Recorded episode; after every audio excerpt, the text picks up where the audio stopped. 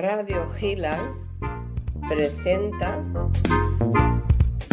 a lápiz o pincel con Linda de Sousa desde Madrid, España. Buenos días México, buenas tardes España.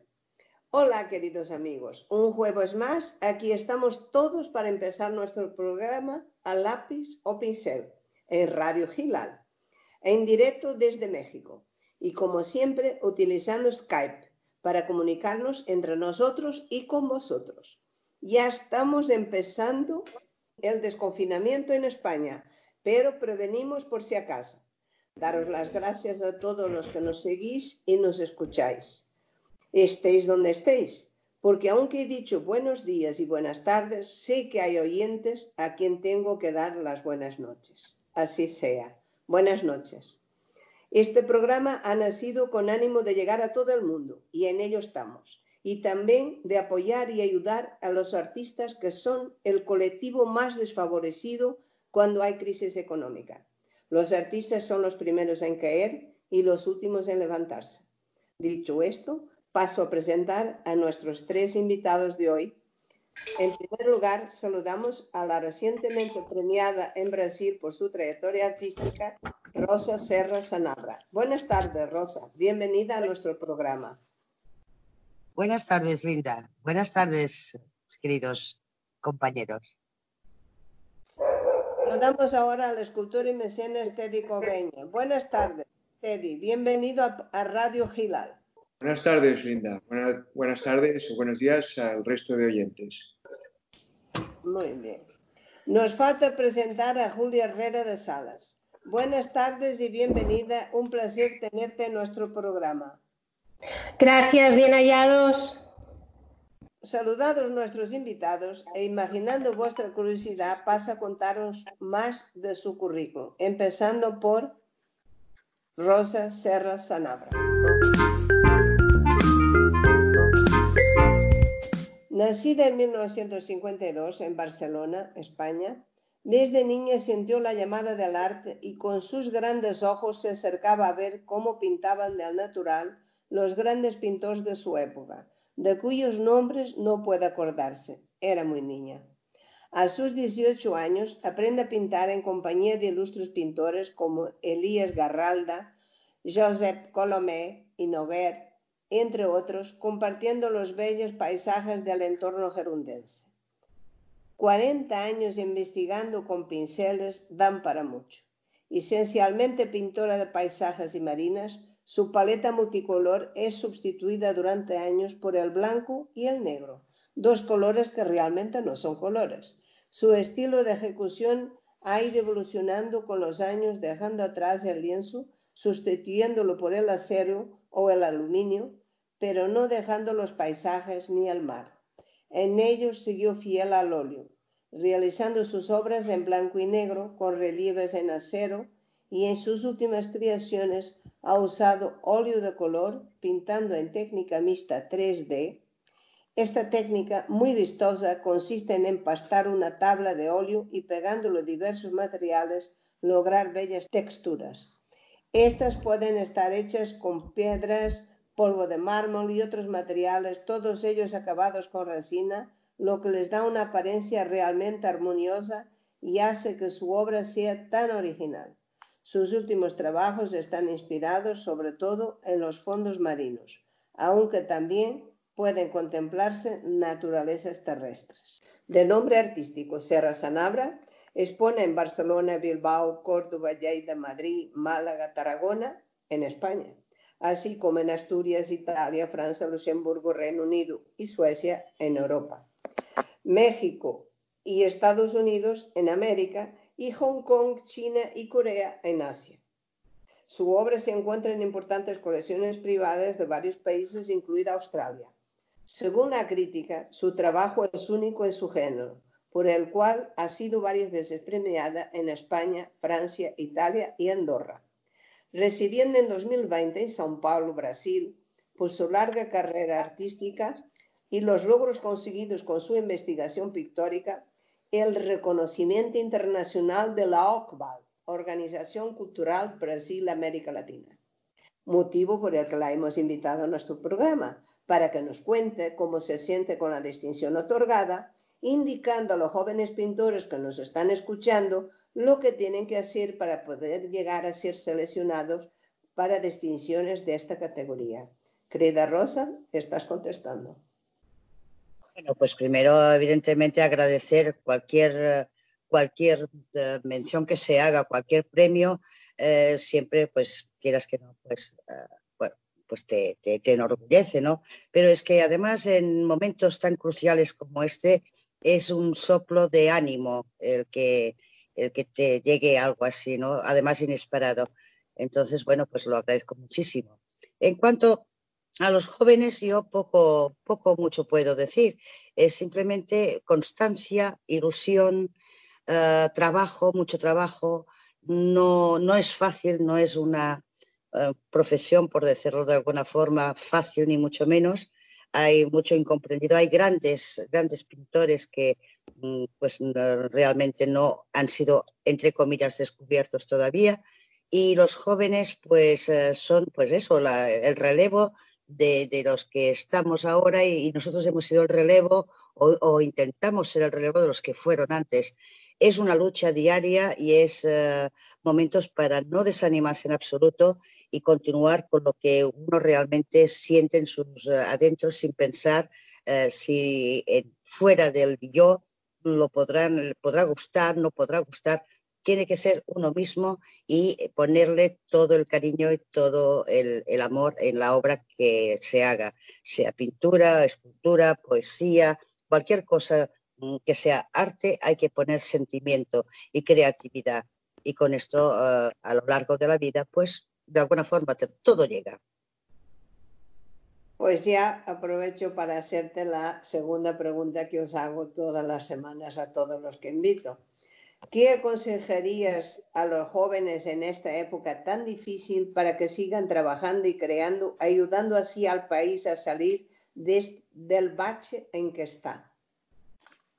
Bueno, precisamente un poco lo que acabo de decir, ¿no? Sobre todo el que no haya, no, no haya un desánimo, que haya una constancia, que haya una perseverancia, que eh, si hay que salir a hacer una, exposición a la calle, no tengan vergüenza, no pasa nada. O sea, grandes, grandes maestros han empezado con exhibir sus obras en, en, una calle, en una plaza de un pueblo. No pasa nada. La cuestión es continuar y seguir y perseverar. Y los tiempos cambiarán afortunadamente y les llegará su momento, que no es fácil, pero que todo llega en la vida. O sea, que les aconsejas que enseñen su obra, ya sea en una cafetería, una galería, de momento, que, que, que su obra. Muy que está empezando, tiene que darse a conocer de la manera más, más fácil que tenga uh, a su mano. Muy bien. Pues ahora presento a Teddy Coveña Lord.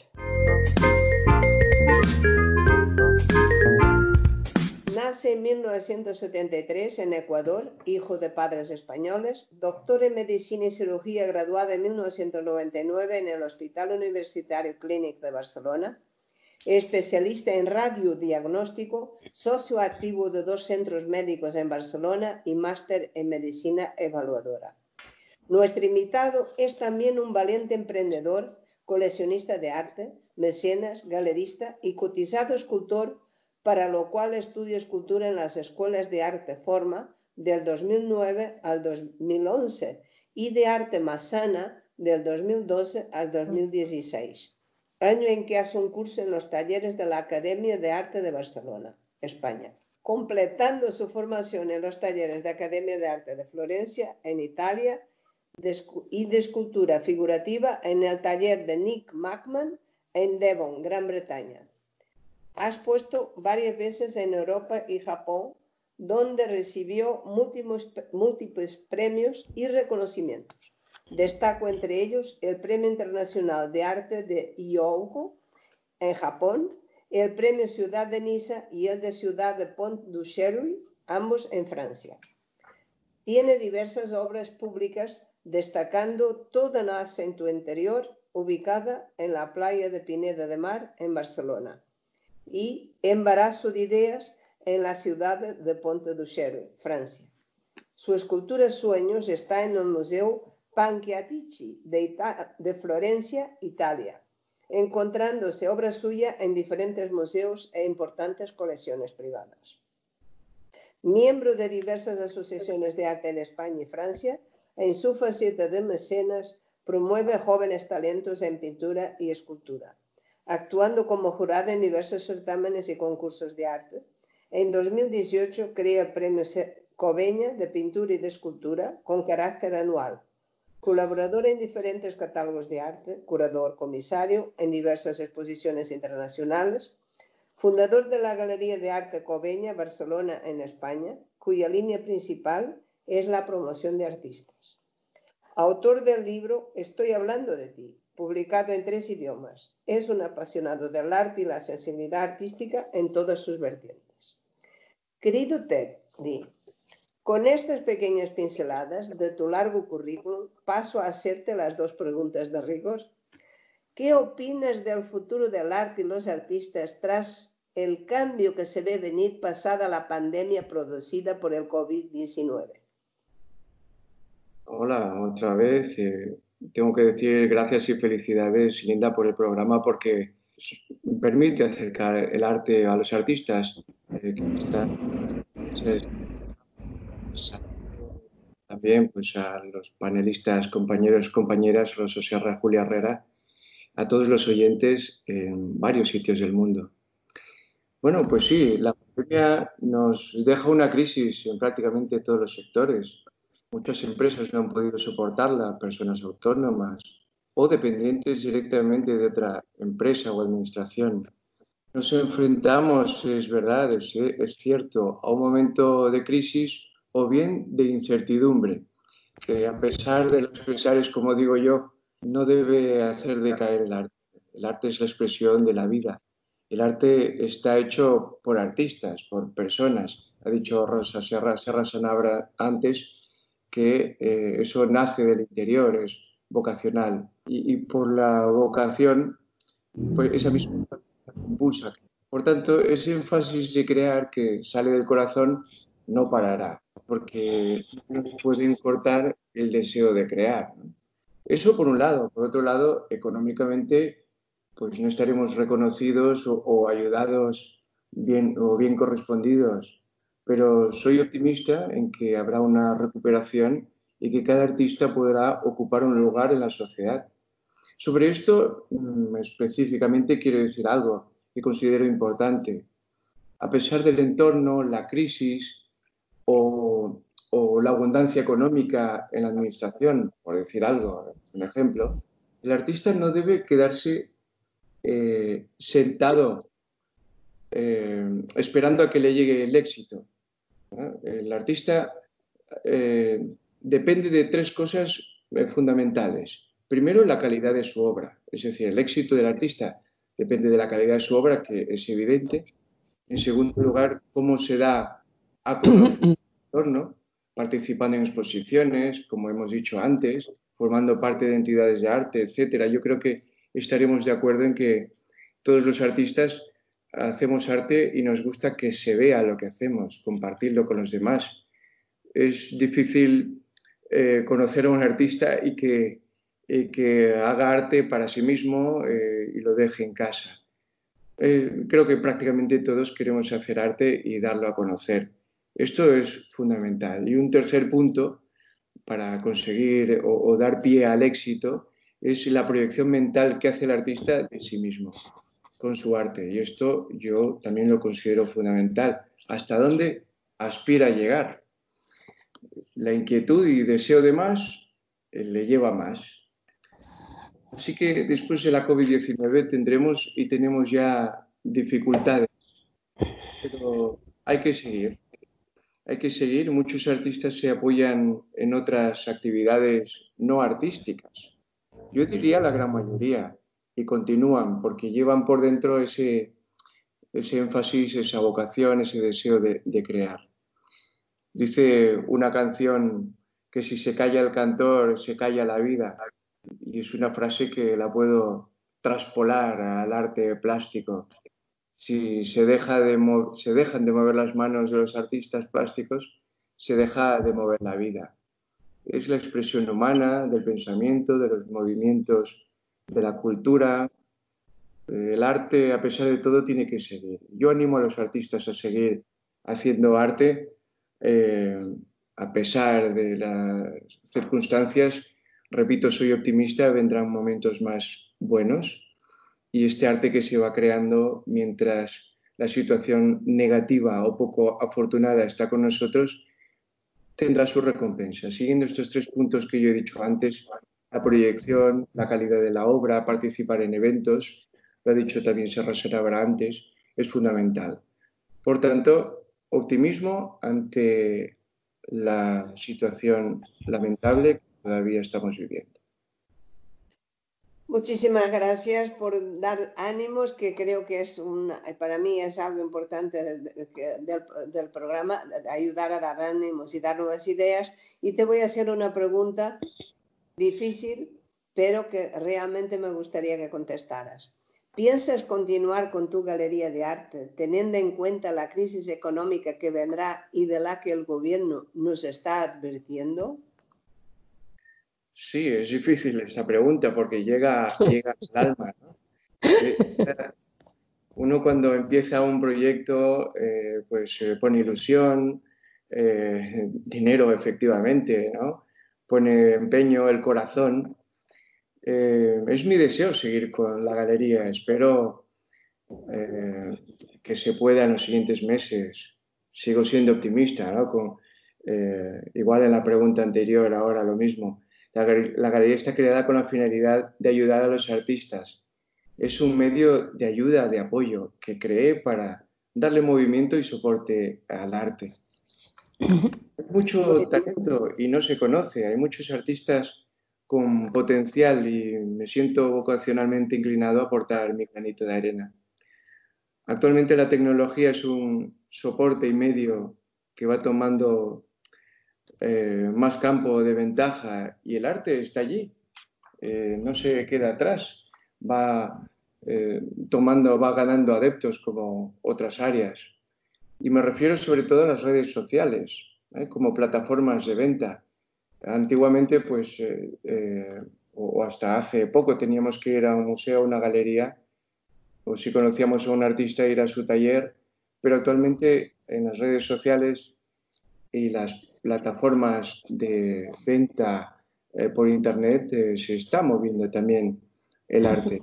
Mm, no podemos conocer todo el alcance, pero, pero eso existe. Nos tenemos que acoplar a esas nuevas metodologías de venta y de marketing.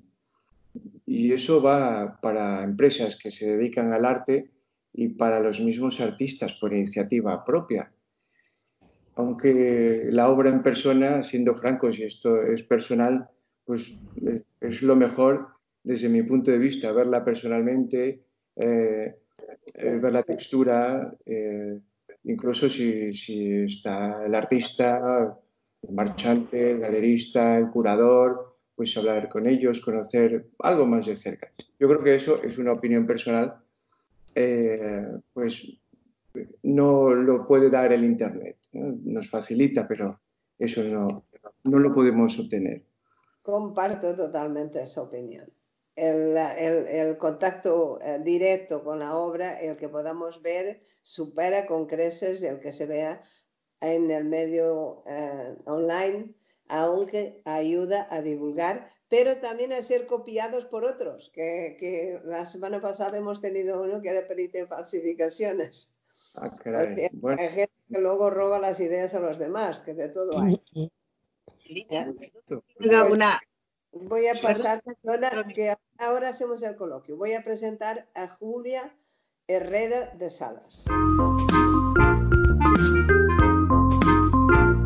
Poeta y promotora de artistas, formada en psicología transpersonal, grafología, hipnosis, técnicas mentales y estudios de la personalidad en la Universidad Pontificia de Salamanca, colaboradora en periódicos virtuales españoles y sudamericanos y en revistas de salud emocional con artículos de opinión, trabaja en TVE y emisoras de radio en Barcelona por sus escritos y formación. Crea el grupo lo que hoy llamamos redes sociales, Grupo de las Buenas Maneras. Personalmente la conocí en ese grupo. Ahí, ahí. no Crioro creó el programa de radio online Noches de la Alhambra, emitido desde España a Nueva York y Quebec durante tres años. En el año 2007 funda la Asociación de Artes Ocre y Oro y presenta el ensayo Gracias Alma. Después, el poemario Julia Constantino Lixus en colaboración con el escritor hispanista Mohamed Sibari, quien le abre las puertas de Marruecos.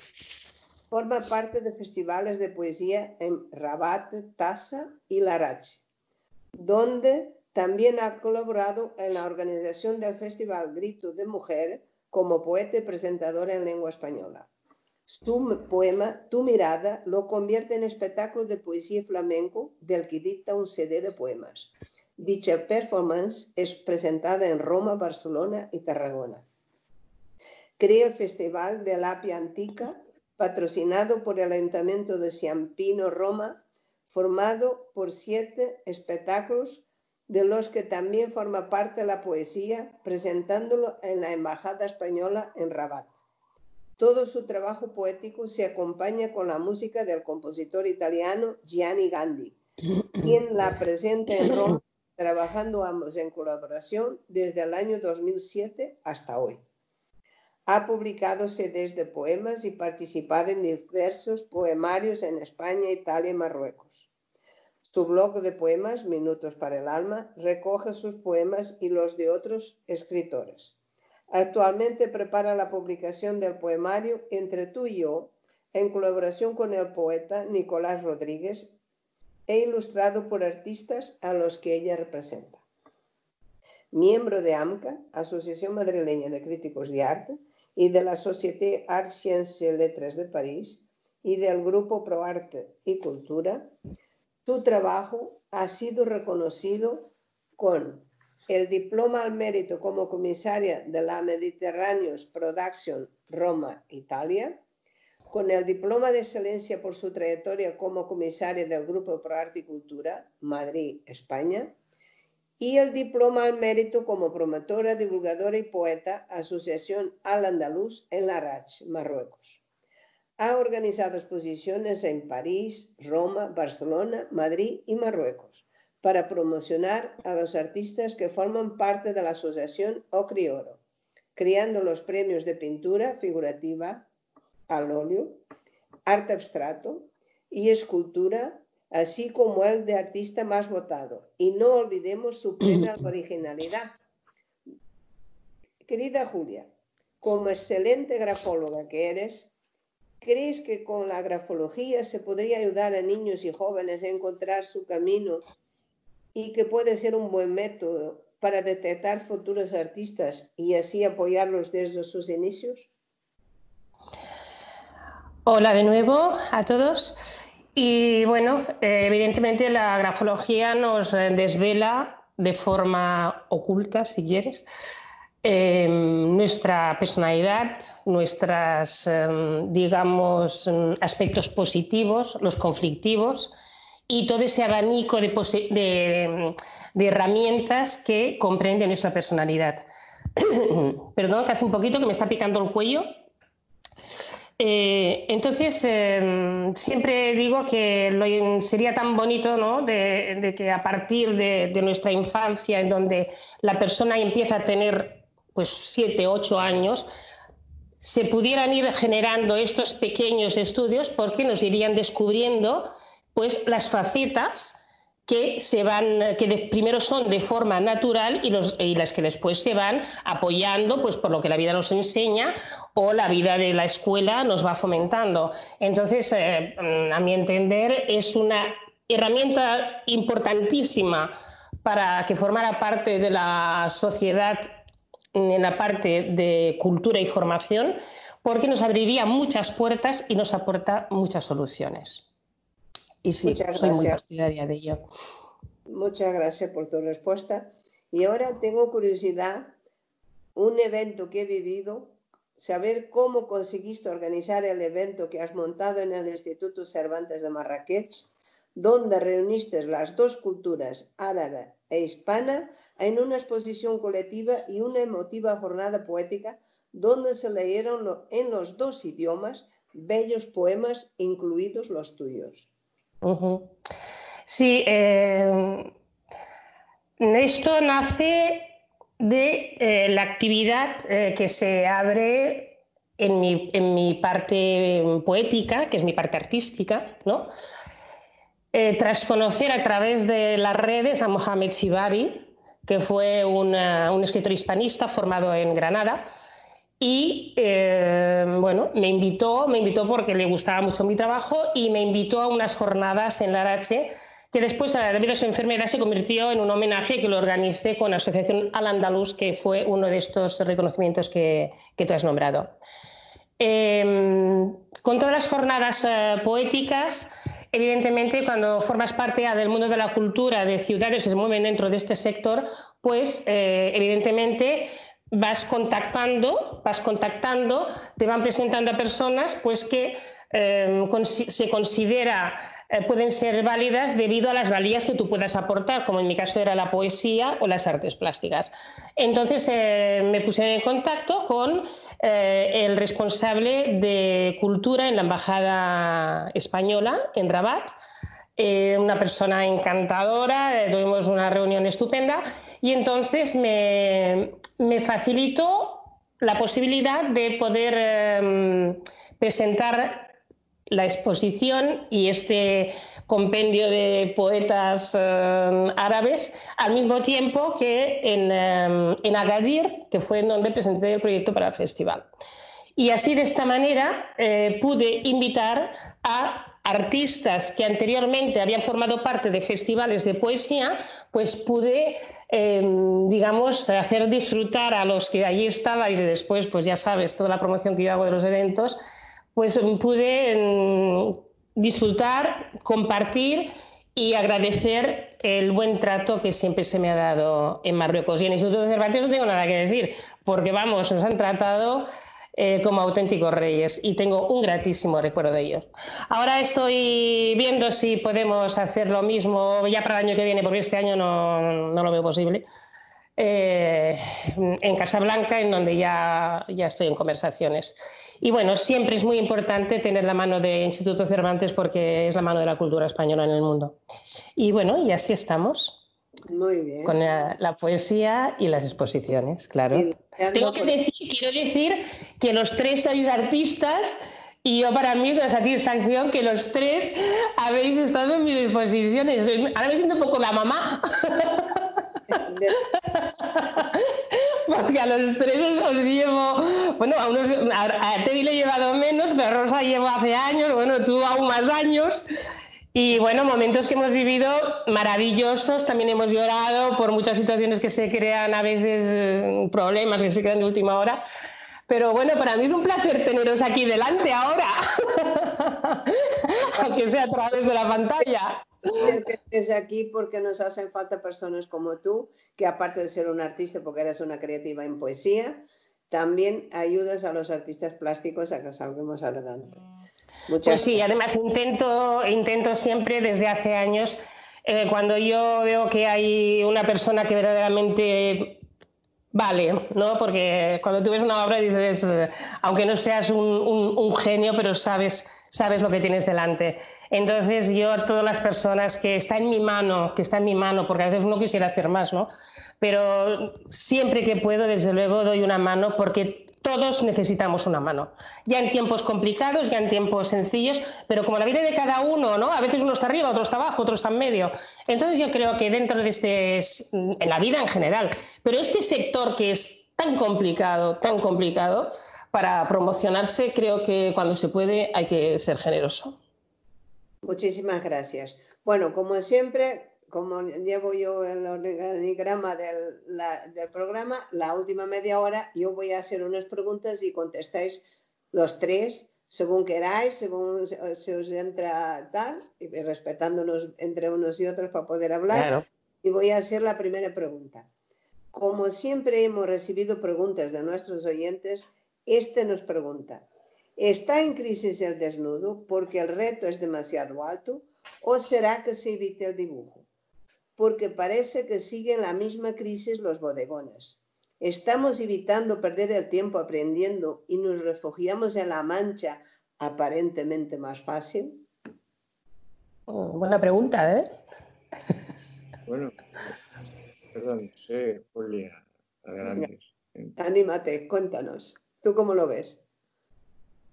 ¿Teddy? ¿Yo?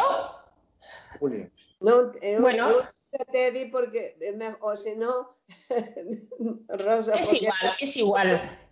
Yo considero que, yo considero que mm, se ponen demasiadas modas para presentar las obras. Es lo que yo considero. ¿eh?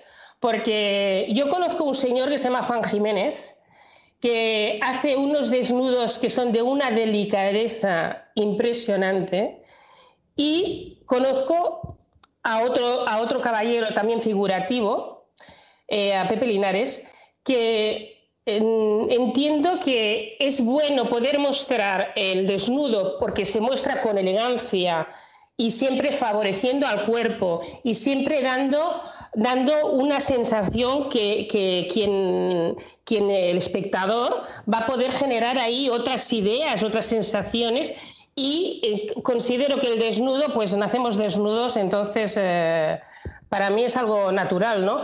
Pero yo creo que se, se ponen muchas modas, eh, ¿no? En épocas, y En esto sí, esto no, y eso no lo entiendo. En este caso lo que se está cuestionando es la falta de dibujo que presentan hoy en día los trabajos. Por eso me Bueno, decía eso es yo que. Rosa, Teddy sí hace trabajos donde, donde hay dibujo porque tendrá que prepararlo para hacer sus esculturas, pero Rosa, por ejemplo, no dibuja nada. Así que Teddy primero y luego Rosa, que es la que no hace dibujo. Pues yo pienso que crisis, crisis, eh, crisis, no creo que el dibujo, el desnudo esté en crisis. Eh, es verdad que el arte abstracto, bueno, como parte del arte contemporáneo, pues está tomando más pie, se ve Mucha fuerza. mucha fuerza, efectivamente. Probablemente, y esto depende también de cada artista abstracto o también algunos figurativos, eh, no necesitan el dibujo previamente, más aún del desnudo. Pero en crisis yo no diría que esté en crisis, porque también depende de el artista dónde se mueve. ¿no? Eh, los figurativos tenemos esa base del cuerpo humano y no necesariamente con ropa. Es, es todo lo contrario, son desnudos. se empieza por ahí, se continúa y se termina en el desnudo. Luego está la evolución de cada artista, ¿no? Cómo eh, cambia en el tiempo. Yo creo que en el arte figurativo eh, lo- los hay. Julia ha nombrado algunos artistas y, y- y sigue, sigue habiendo. No está en crisis, no está en crisis. Efectivamente, son como olas, ¿no? De Mm. tipo de arte, eh, le damos un poco más de campo o se dan por sí solos ellos, modas.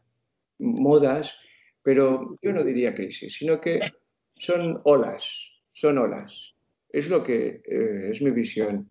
Eh, No sé, eh, ahora nos dice Rosa Serra. ¿por qué has eliminado el dibujo de tu trabajo? ¿Perdón? ¿Es a mí? A ti, claro. Por eso No, pregunto. ¿eh? Tú, tú personalmente, igual que en un momento determinado eliminaste el color, has eliminado el dibujo también. No, ¿Por no, no, no. No. Yo eliminarlo no lo he eliminado.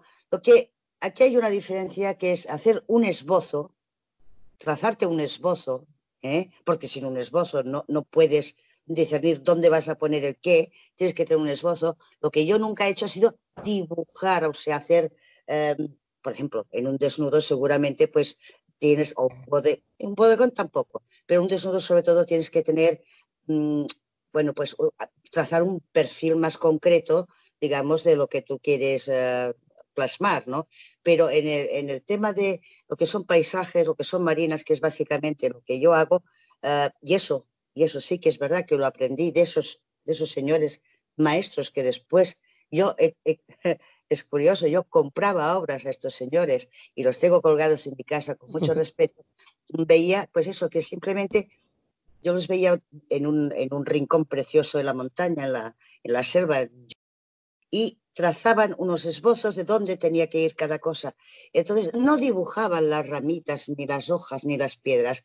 Ellos sabían perfectamente dónde tenía que ir aquello y la pincelada correcta que tenían que darle. Entonces, yo, esto es lo que me ha quedado, digamos, de mi escuela, entre comillas, que es la, vivencia que he tenido, ¿no? Entonces, yo continúo haciendo lo mismo, o sea, ya sea en, el blanco y negro o mm, eso, incluso los fondos marinos, estos que estoy haciendo, o, los, los, resto de, de, tierra, en caminos de monte y demás, continúo teniendo que tener claro dónde voy a poner qué, porque es que si no, mm, la cosa no cuadra.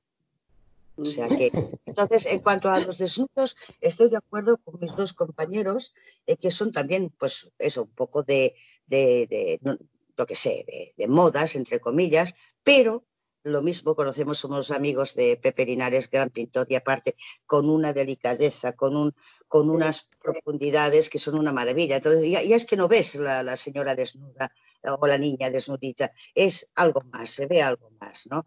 Entonces, bueno, pues pienso yo que, el desnudo nunca muere, ni el bodegón tampoco. Sí. Yo no me acuerdo cómo se llamaba el pintor em, eh, árabe que expuso en el Cervantes el desnudo al lado del de Juan Jiménez, que era también un desnudo magnífico.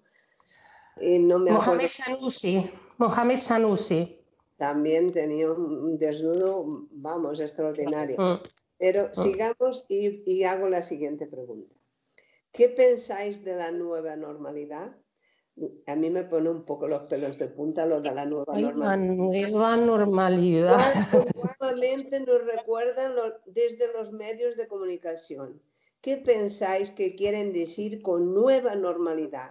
¿Es que hemos estado viviendo normalmente hasta ahora o es que nos quieren imponer otra manera de vivir? ¿Cómo creéis que afectará todo esto a los artistas y al proceso creativo? A ver, yo dudo lo de la nueva normalidad, cada día que lo escucho, mm, mm, a ver, me maravillo, ¿no? Porque digo, nueva normalidad, caray, qué cosa más... Eh, interesante, ¿no? Porque la normalidad es la, normalidad. No ha pasado un siglo desde que hemos pasado estos días en los que hemos estado, eh, pues bueno, haciendo esos trabajos que teníamos pendientes de hacía mucho tiempo mientras estábamos en casa encerrados, ¿no? Entonces, para mí es volver a la normalidad, no es ninguna nueva normalidad. Yo particularmente pienso que, bueno, que, va a volver a la normalidad va a ser un poco complicado, yo creo, a mi forma de ver, porque hemos pasado una época fuera de control, fuera de idea, fuera de proyecto, en la que nos hemos encontrado con las puertas cerradas y, el tiempo ha pasado, hemos entrado con abrigo en casa y hemos salido con manga corta. Entonces, es como que el tiempo, ¿no? Se hubiera engullido a sí mismo. Entonces, caray, yo lo veo un poquito... Creo que todo el mundo psicológicamente no está preparado igual. Dime, ¿perdona? Que nos han robado tres meses de nuestra vida. Pero vamos, así. Pero yo es lo que digo, que yo creo que todo el mundo no, está preparado para decir, bueno, esto sigue, porque hay muchas, muchas personas que, bueno, que les puede crear otra serie de bloqueos y entonces se encuentran pues un poco desorientados o confundidos porque, mm, bueno, después con los temas profesionales, las caídas del trabajo y tal, y decir, bueno, ¿y ahora qué hago? ¿Cómo no hago? ¿Cómo, cómo restablezco mi normalidad? ¿No? Quizá para estas personas sí sea una nueva normalidad, pero vaya, para mí sigue siendo normal, desde luego. Una nueva normalidad. Para mí existe la normalidad, lo anormal, y lo paranormal. Yo creo que estamos de lo paranormal, porque aquí ya no se nadie, nadie. Entonces, eso, es, no, no, eso es, muy grave, ¿eh? es muy grave porque eso dañar graves riesgos eh, en ese en ese mundo, ese nuevo que nos han inventado. Entonces uno está ya totalmente descolocado, unos hacen botellón, otros se bañan todavía con abrigo, otros se quedan en casa con...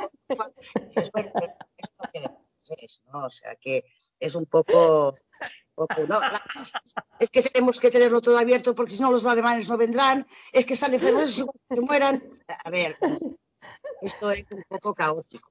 Es un poco paranormal para mí, más que normal, o, esa, o esa otra palabreja que se han inventado. No lo sé.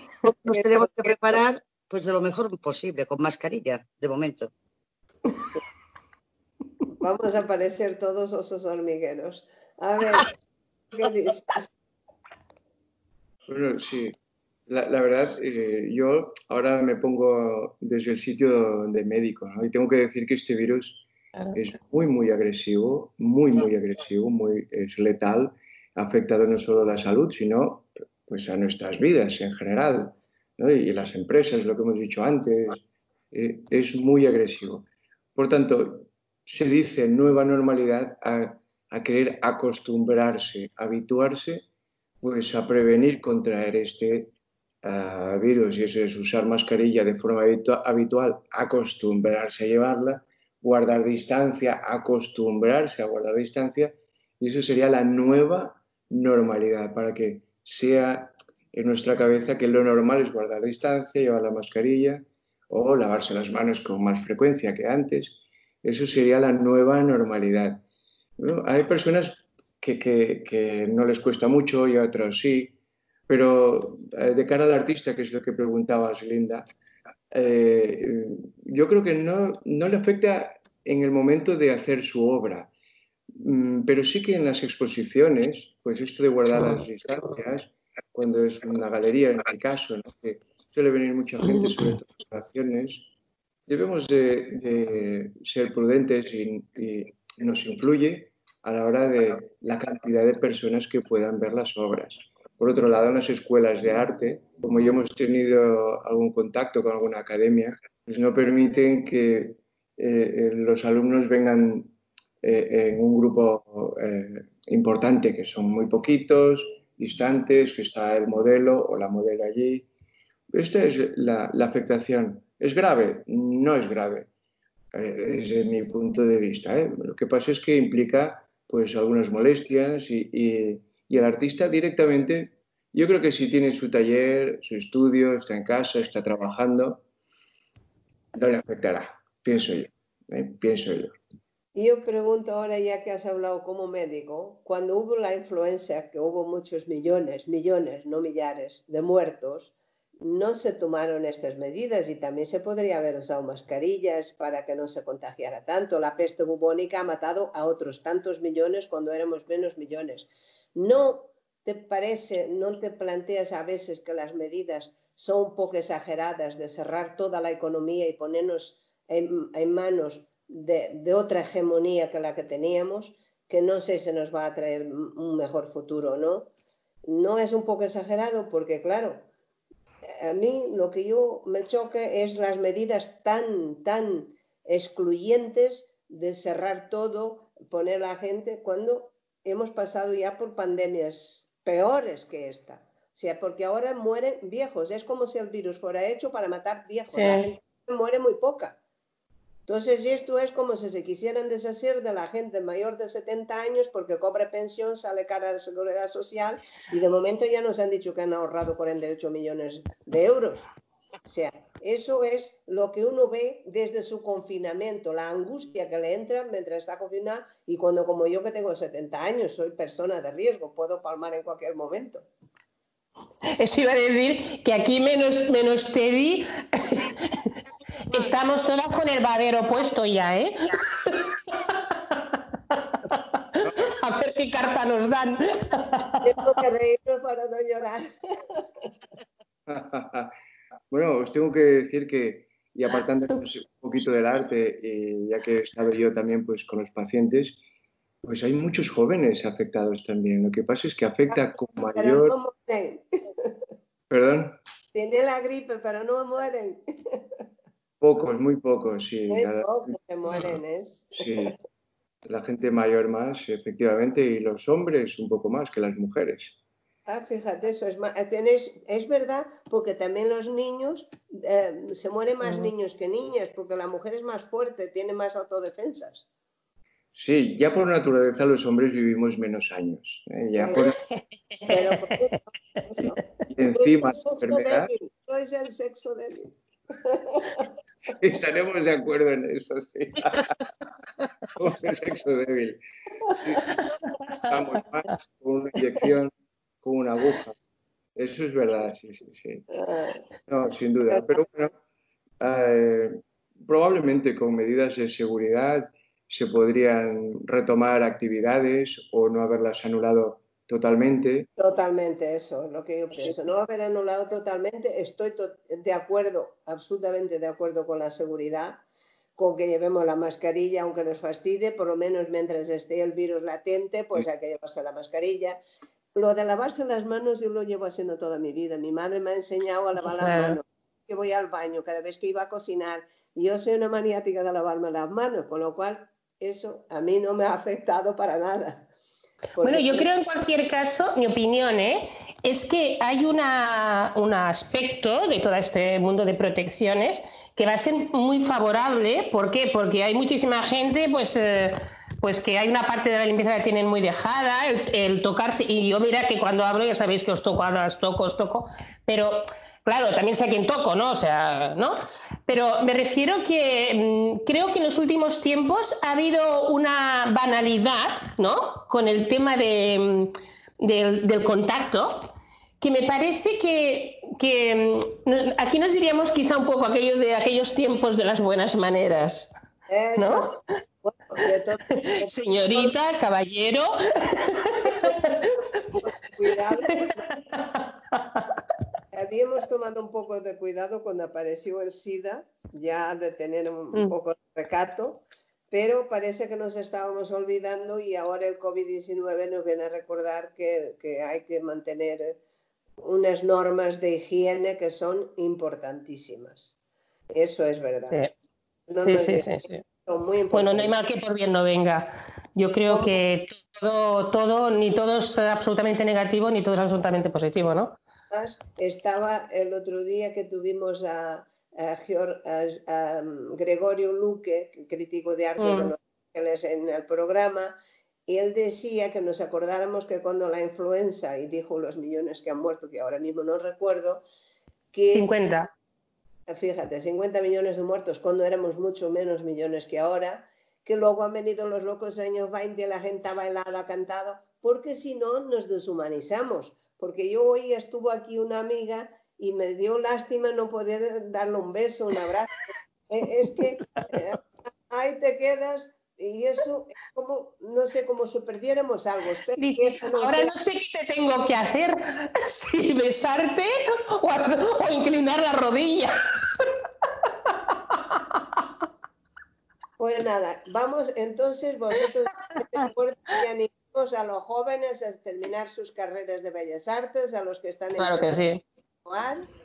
y lo más importante que tienen que tener en cuenta que hay que trabajar, trabajar y trabajar. ser constante. Y como decía Rosa antes y después te di, la obra hay que mostrarla. Exactamente. Una obra no puede estar en un armario más que el tiempo preciso, nada más. Y los artistas prácticamente todos, no el 100% casi, trabajan por amor al arte. Aún los que, que consiguen vender su obra, trabajan por amor al arte. Es algo que no sabemos qué, es, pero existe y por eso hay quien hace artista y te comentaba yo, se estaría bien reconocerlos ya de pequeños. Os voy a hacer una pregunta que hice la última vez, ah, creo que la última vez la hice, pero me parece interesante, así que me perdonáis los oyentes, pero así escucháis tres opiniones diferentes y voy a repetir la pregunta. ¿Opináis que el mundo del arte se ha devaluado? ¿Cómo hacerlo volver a las buenas épocas en que había mecenas como Teddy que ayudaban a los artistas y mucha gente compraba obra? Empiezo yo, que estoy aquí a la izquierda. No porque lo sea. arriba, ¿eh? bueno, pero tal como os veo yo, eh, os tengo aquí la ayuda. Bueno, vamos a ver. Mm, en mi experiencia, voy yo siempre hablo de mi experiencia e intento ponerme como ejemplo para no hablar de nadie.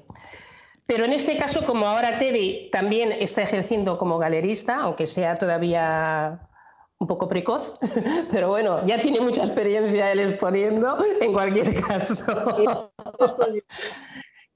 Yo lo que he hecho a faltar, por supuesto, es que el galerista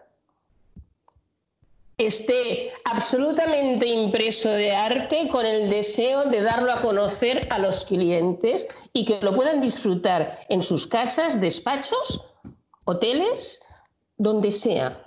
¿Vale? Pero si el galerista no le pone ningún interés a que esa obra esté en donde sea, es muy difícil que la obra salga, porque si no, solo depende del artista. O sea, el artista se convierte en, creador y gestor financiero de su, de su, trabajo. Entonces, creo que el galerista, como existió en, años atrás, ese galerista yo lo he hecho a faltar muchísimo. Mucho. Lo digo como, como persona que se dedica a la promoción desde hacía muchísimos años. Es muy difícil que te encuentres a un galerista que tenga ganas por ejemplo, como Teddy está haciendo ahora, que ahora ya se está convirtiendo en, mecenas también, ¿no? Pero esto ya es, lo menos, es lo menos que te encuentras. esta es mi opinión por mi experiencia. ¿eh? Cedo la palabra. Pasa palabra. Venga, venga. Venga. Rosa, ah, sí, como. Las señoras. Rosa, ¿qué dices tú? No, yo estoy de acuerdo contigo con lo que acabas de decir, que realmente la figura de mecenas y del galerista profesional que, te vendía tu obra, pero te vendía esta obra con el cariño que tú la has pintado, esto se echa de menos. Eh, quedan excepcionalmente algunos pero, pero, pero no. Hoy en día esto creo que ha degenerado bastante, sobre todo con el tema que antes comentaba eh, Teddy, de lo de Internet, tal cual, que está muy bien, pero yo lo comparo con un, con un tráiler de una muy buena película. Y tú ves el tráiler de una película y tú no puedes decir que la has visto tú tendrás una noción de aquella película, pero tú no puedes decir que has visto la película. Entonces, en Internet, que están muy bien las redes sociales y demás, te dan un flash de esa obra, pero no, no, desde luego, no puedes percibirla como tal, no puedes describirla, no puedes palparla, no puedes saborearla. Entonces, esto, esto que yo acabo de decir, el galerista es el que tiene la obligación para consigo mismo no ya no para el pintor, sino para consigo mismo, de transmitir al público que le entra para contemplar las obras de los artistas, de, dárselo, o sea, de ofrecerle esta, esta sensación que él mm, tiene que tener al ver las obras que ha aceptado pues de, artistas que tienen sus obras colgadas en la galería. Y esto realmente, en raros casos, evidentemente Teddy eh, es uno de ellos y, le deseo muchísima suerte en su, en su trayectoria, y, pero que es muy difícil, es, realmente es muy difícil. ¿eh? Y debe de existir, porque es que si no, eh, nos vamos todos al mismo sitio. O sea, galerista sin pintor o sin artista no existe, artista sin galerista tampoco. O sea que o arrimamos todos el hombro o el mecenas también es ya para qué contar, ¿no? O sea que la cosa es un poco complicada, pero mm, se debe, se debe intentar eh, conseguir que de nuevo esto evolucione tal como debe de ser. Ándate, di, desahógate. Gracias, Rosa. Coge la espada y cortarnos el cuello a todas, venga, va. Todo lo contrario, no hay armas, ni blancas ni de ningún tipo. Pues todo yo lo veo desde otro punto de vista más que una devaluación, es una evolución, es un cambio. y hablo ahora, pues, con eh, mi propia galería hemos vendido por internet y yo soy partidario también, como aquí hemos dicho, de mirar la obra, de, de valorarla y hablar con la persona que está a cargo, el galerista. ¿no? Muchos quieren hablar también con el artista, pero el galerista está inmerso en la vida el artista lo conoce, su técnica y su evolución. Eh, mm, sin embargo, eh, por internet eh, hemos vendido, se vende curiosamente. Es diferente, es una evolución y repito, no estoy. Yo como cliente, para comprar una obra, prefiero verla, si fuera posible, tocarla, ¿no? si se permite, exagerando un poco, yendo más allá, para saborearla, verla, disfrutarla. La mayoría de obras que se pueden tocar son esculturas, ¿no? las pinturas o las obras como las que hace Rosa Serra, ¿no? que tienen relieve, a veces apetecen acercarse un poco ¿ah? y, eh, relacionarnos más con la obra. Esto de aquí eh, para mí es una evolución y probablemente las ventas se distribuyen un poco de esta manera.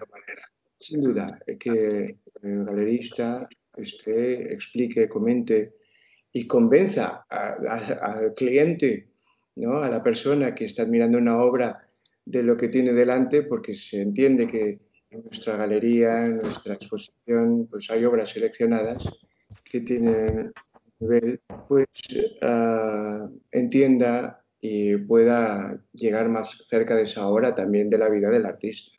Es una evolución, yo diría, es una evolución y hay que ponerse, eh, hay que adaptarse y siempre estando muy firme, convencido de lo que quiere, proyectar. Yo siempre hablo de la proyección porque el que no espera vencer ya está vencido. Yo sabes lo que pienso también, escuchándote con el tema de Internet. Yo como soy de los que me gusta tocar, ya, ya os he dicho antes que a mí me toca, cuando hablo con la gente me gusta tocarla, pues a mí me gusta tocarlo todo.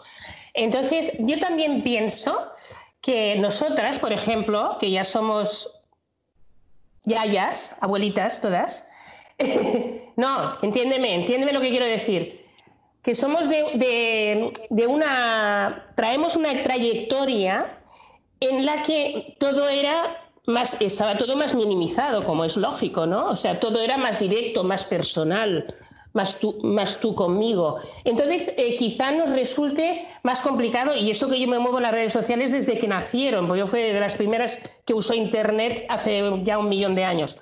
Pero no, importa, porque esto te lo traía, eh, bueno, en mi antigua vida profesional, ¿no? Eh, me refiero que para mí no, no, es que fuera una cosa nueva porque estaba habituada desde el principio de los principios. Pero yo pienso que nosotros traemos esa necesidad de, ¿no? Del contacto directo con, con la obra. Es, es, el, escuchándote a ti, ¿no? la evolución, todo y que nos movemos en Internet, evidentemente, y yo en particular muchísimo, pero sigo queriendo verlo y ¿eh? poner los dedos y ese volumen, poner los dedos y una escultura evidentemente hay que tocarla bien tocada, ¿no? Creo que venimos de, otro movimiento, ¿no? Más, más personal. No, te olvides que él fue el que dijo que hacía falta ver la obra. O sea, él también está de acuerdo que hay...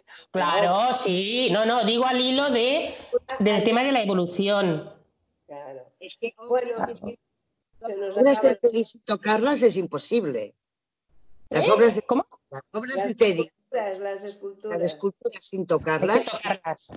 Hay que tocarlas. Y que, además que luego es muy divertido estar en las exposiciones y lo que nos reímos y lo bien que lo pasamos, porque es además de verlo todo, la, la, confraternización que se crea ¿eh? entre todos, el buen, el buen momento que vives, que, que, se va creando el libro de las experiencias. ¿eh? El, buen rollo, el buen rollo. Y una claro, ese calor. ¿eh?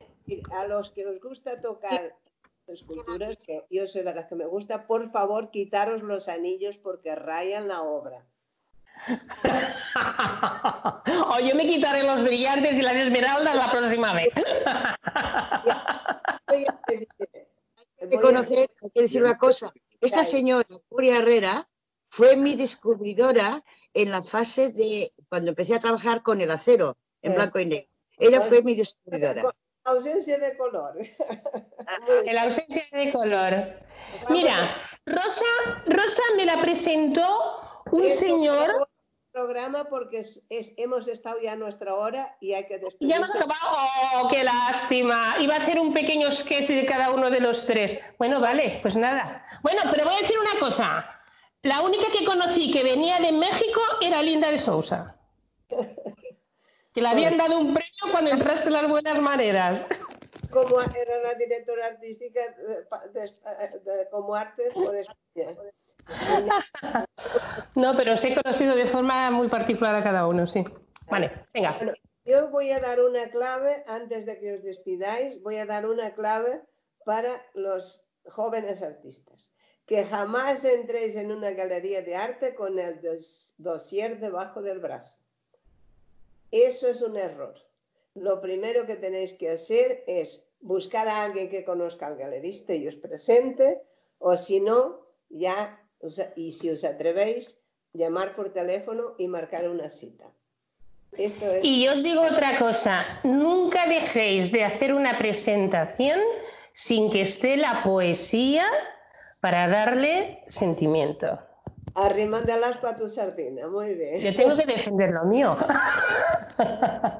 Yo, de nuestros oyentes, os digo que la próxima semana estoy pendiente de si os traigo Portugal o Taiwán, ah, porque estoy decidida a hacer por países o por regiones. En este caso empezamos con catalanes y la semana que viene me gustaría que fuera mi país Portugal, pero o Taiwán, donde he estado y que me ha encantado. Y ahora os cedo la palabra para que digáis adiós a nuestros oyentes.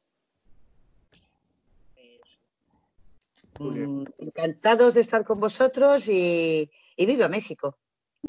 Yo le dejo un saludo a todos mis amigos virtuales de México, que tengo muchos, y voy a dejar uno especial para alguien que falta, pero para su hijo Alejandro Garzón, que linda conocía a su padre en las jornadas de Camilo José Cela que me vino a ver, ¿te acuerdas?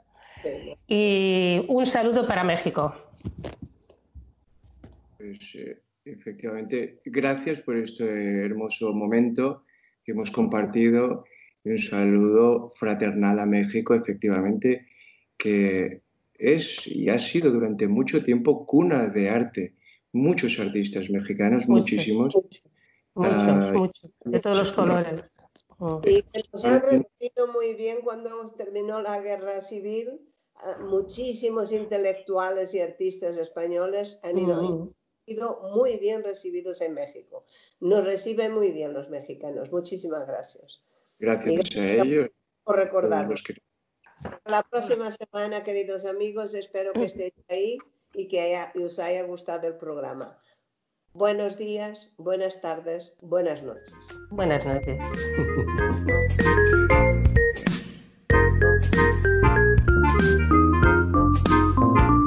Radio Gilal, programa a lápiz o pincel, emitido desde México. Muy buenos días.